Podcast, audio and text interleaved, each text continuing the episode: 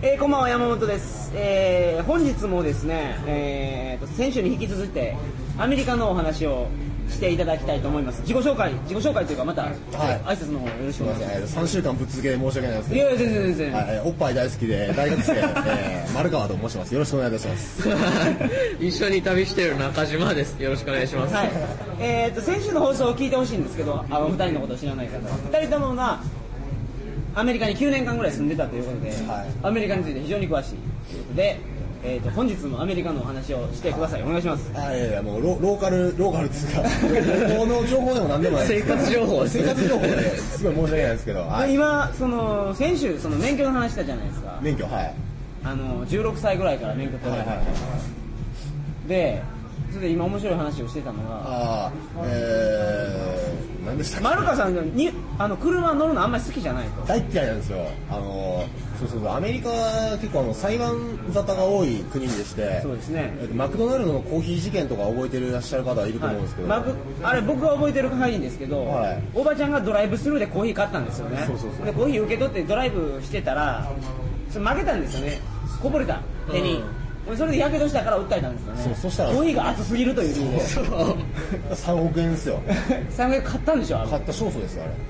まあそんなふざけたお国でして裁判の国ですからね裁何判かあったら訴えるなんか当たったりしてなんか負けたりしたらものすごい額の金を取られてしまうといはう、いはいはいまあ当然あの車乗っててあの事故なんか起こして人を引いた時とかはいですよね、そんな時なんかもう自分の一生が終わるぐらいのお金も取り上げられてしまいますので、はい、そういった保険会社はそこまで払ってくれないんですか無理でしょうあの事故に対する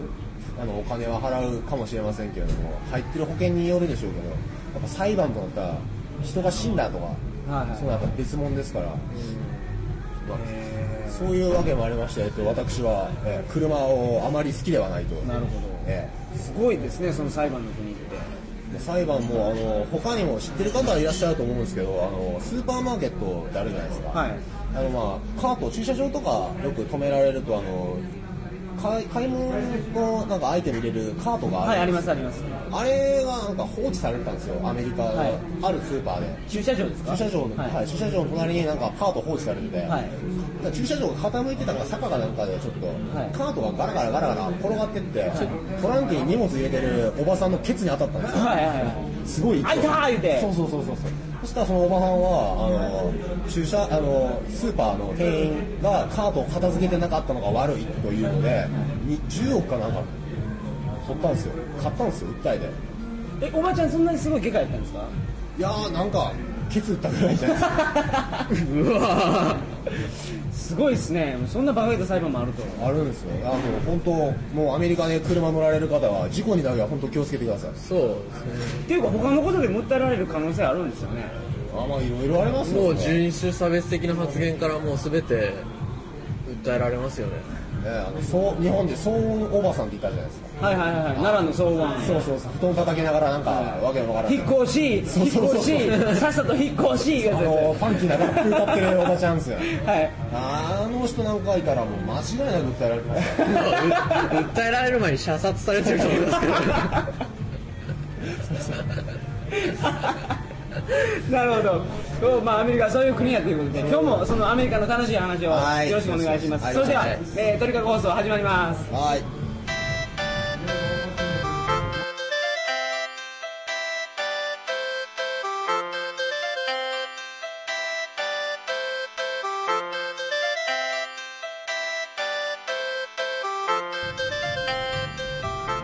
えー改めましてこんばんは2006年11月10日金曜日鳥かご放送第58回をお送りします番組に関するお問い合わせは info.tkago.net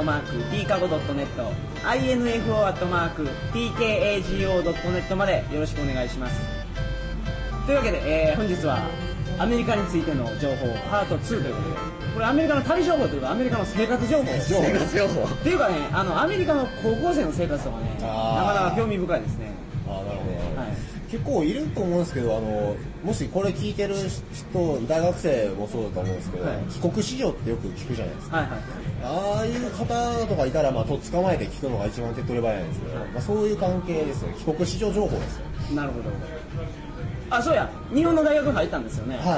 はあのーあ高校は2人ともアメリカのいそうで普す通のローカルの高校行って公立の高校はい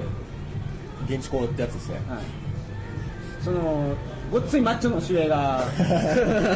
他なんかおもろいことあるんですかいやいろあの僕あの最後の生活は高校生活はシカゴだったんですけど、はいシカゴはめちゃくちゃ寒いんですよ冬はマイナス30度とかいくそうえシカゴってどの辺ですかこっちこれアメリカやったらカナダの下なんですよすぐい西海岸ですかやあの中部なんですけど一応東の方ですよどちらかという一と応もう東寄りの真ん中ですねニューヨークの横ぐらへんもうニューヨークより3 400キロぐらい西もっとかな西かななるほどでもあの、まあ、学校が校舎なんですよあのアメロスのロサンゼルスの高校はあのオープンキャンパスみキャンパスみたいな感じなんですよ、はいはい青空があってみんなその下でご飯食べたりはいはいはいはい通ったりする環境だったんですけどシカゴはドーム式なんですよ本当建物の中に全て収まってるっていう日本の高校みたいな感じなんですけど、はいでもグラウンドも全部中なんですよ、え一応運動施設とかあれじゃないですかえそれめっちゃ寒いからですか寒いからなんですよ本当寒いんですよだからその中でまあそんな閉鎖的な空間で監視カメラが必ず5メートルおきに設置されてて5メートル大きい僕の通ってた高校はほんまに5メートルですかあほんと5メートルなんです言い過ぎじゃなくていやもうロもう言い過ぎじゃない本当5メートル大きななんですよあよくあの結構あのマリファナとか草とかあの高校で売買してる人いるんで、いそういうあと、まあ、監視も兼ねてだと思うんですけど、はいまあ、ガーなってて、まあ、そんな状況の中で監視される生活を3年間ほど続けてましてでも中には悪いことするやつもいまして、でまあ、監視カメラがあるんだったら、まあ、意味がないだろうということで学校のコンピューター、はいま Mac なんですけど iMac を箱ごと担いで、はいダッシュで校門まで逃げてた それどうなったんですかもちろんとっ捕まりましたそういうアホいるんですあよ思いますよやっぱ絶対いますよあと高校があの義務教育なんですよはいあ高校義務教育そうですよ向こうはだからあのあ違うんやあれでしょ日本と違って小学校中学校高校じゃないんでしょ小中高ですよあそうなんですかそうですようんそうですよえジュニアハイスクールがあってハイスクールがあるんですかはいそれはいジュニアハイが違いますはえその教育課程も一緒ですそのいいやえっとね6歳から小学校6年間いや小学校は5年間なんですよはいはいはで中学が6786年7年8年3年間で高校が4年間なんですよいああなるほどあとあの高校3年生とかいう言い方しなくて12年生って言い方するはんいですはいよ全部初めから数えていくんですはいで僕ちょっと悲しいかなと思ったのが修学旅行ないんですよねないないですね全く文化祭ないんですよねないですね体育祭ないんですよねないですね何があるんですかフットボールの試合をみんなで見に行ったりそうです自ね分の高校のあははあーもうあとはあのフォーラムとかダンスパーティダーンスパーティーあるんですよ11年生12年生日本でいう高校2年生高校3年生になったら彼女とか好きな女の人誘って男タキシード着てあー女ドレス着て映画でありますねようはいはいはいあんな感じで学校側があの船とかホテルとか借り切ってくれ貸し切ってくれるんですよあすごいなそれはそれで一一晩中踊るダンスですよねフォーマルダンスをやるっていうイベントが年に1回ありますよえそれ彼女いない人どうなるんですかもう家で寝てるえそうすごいですねあ日本みたいに全員が楽しめるんじゃないんやないそんなんじゃそなういですねえでも一応彼女いない人でも声かけるんじゃないんですかちょっとダンスパーティーちょあっかけますね誰が適当に僕もやってましたねとなんかその時に人よ限りのアイボンチュみたいなことあるんこですのか限りのアイオン中なかったですそんなそんなのなかったよ残念ながら人よ限りのその恋みたいなやつはないんですかないですよもう踊って飯食ってじゃねえっすね本当そんな感じですねあ健全なんですかでもあのーアメリカ人とかはあのーダンスパーティーの後ホテルとか取ってカップルで泊まるとかそういうことがあるんですよだからダンスパーティーの前に両親が息子とか娘にコンドーム渡して行ってらっしゃい行っっててらっいうしゃのいはっていう文文化地区はん文化面であるらしいですよそれは日本はどうなんですか日本の両親そのあれ二人とも転勤族やったってことは日本のパパとママもよっしゃ「ヒロシ今日はお前も男になる日や」みたいな「今度も1ダース」みたいなのなかったいやーなかったですねやっぱやっぱ父親とかはその仕事もあるでしょうけどやっぱり学校のこととかわからないじゃないですかうん日本人だったら日本の高校ってまあこんなもんだろうってお父さんは分かってるじゃないですか、もうでもやっぱ父うちの父親とかだったら絶対分かってなかったですよ言えませんもん逆に親にそんな話できませんでよきねませんやっぱコーラもあるんでコンドームく ださい言えませんよそれはえフォーラムって言うんですかフォーマルって言うんですかフォフォーマルフォーマルプロムプロムいろんな年にフォ大ーマル体フォーマルドレスのフォーマルですよねそうですそうですプロムって何ですかわかんないですね固有名詞なんかわかんないですけどそういう呼び方が2人ともまあ英語ベラベラなんですけど日本人と違ってその何勝手に覚えたから文法詳しくないとか言ってたじゃないですか、はい全然わかんないですねまあ、そんなことはないと思うんやけどいやいやいやもう SVO すら分かってないおおおって何です副詞が分かんないでしょそれはまあ日本人からするとすごく不思議なんですよねなるほどいやー高校おもろいですねそれいやーそんなそのイベントがまあ一一番大きいイベントですかそうですねもう一番大きいですね間違いなくまあでも親も関与してるって関与っていうかそのなんですかまあ直接じゃないにしてもこんなの渡したりするようなだはいからそうなんですねすごいですねそれそうですねもともともうもう本当10年20年どころじゃないでしょ続いてるっていうのははいまあ映画見てたらありますもんねあーアメリカの映画はいはいはいハロウィンとかどうなんですかハロウィンは僕あれもやるんですかあの高校生があのいたずらかなんであのートリックアントドリックアチュイートって言あっそうですてねいたずらするぞっていう意味ですけどお菓子くれんともしくはだけど、はい高校生とかになるとお菓子をくれじゃなくて コンドームですかいや車に乗って生卵を投げ回ったりしてああやってた全員何ですかそれはただのいたずらですよね何がしたいんだって結構あの子供がやるんですよ仮想パーティーみたいなはいはい仮想っていうのは、まあ、高校ぐらいになってきたらお駄菓子もらってもしゃあないじゃないですか、はいはい夜潰しではだからもうそれだったら生卵投げるかみたいそれは何ですかお化けのふりしてる子供に当てるんですか家家に当てて走り回るみたいなわけわからないですね ないやー頭おかしいやつばっかりですよあそうや銃社会これについても聞きたいんですけど結局銃って近くにありましたありますよ意外と近くに隣の家とか絶対待ってますよ間違い なく友達の家行った時に引き出しなどあげたらあったっていうのは何回もあるんですけど日本人は買えないんですよはんはんはんもちろん当然アメリカの国あの国籍持っててアメリカに住んでる人しか買えないようになってるんですよでもやっぱ身近ですよすごいなんかえ友達とじゃあ変わらないうちに行こうぜみたいなことあるんですかなんないでもなんか歌してくれるところはあるらしいですけどねなんですかやっぱたまに学校で乱射事件とかあるじゃないですかありますねはそんなんなかったですか乱射はなかったです銃とは関係ないんですけど知ってる知り合いが少女を自分の部屋に監禁してて試験中学校の試験中に警官が来て逮捕されたっていうのがありましたすごい高校生 マジでいや日本人も負けてません よ拉致監禁に関してはそうですねあまあこ高校生ですからねまあはまあ、あと治安の悪い学校とはやっぱあるんですけどやっぱ校門の前に金属探知機がある学校っていうのは珍しくないって聞きますねいへえ持ってくるやつバカおるんでそうかその命の危機とかありましたよねアメリカであまあそんな危ないことはしてないと思いますけどなんか普通に暮らしてたら全然問題ないですよ。あー近所のジュエリーショップが強盗に襲われて ヘリが家の近くをずっと回ってたとかあのロスの冒頭の時いたんですよねああ幼稚園小学校の頃ですけどねいましたね近所にサンタモニカの方に住んでました91、2年ぐらい、僕はギリギリいなかったかな。そうロスのボードの話多分日本人のこと知らないんであ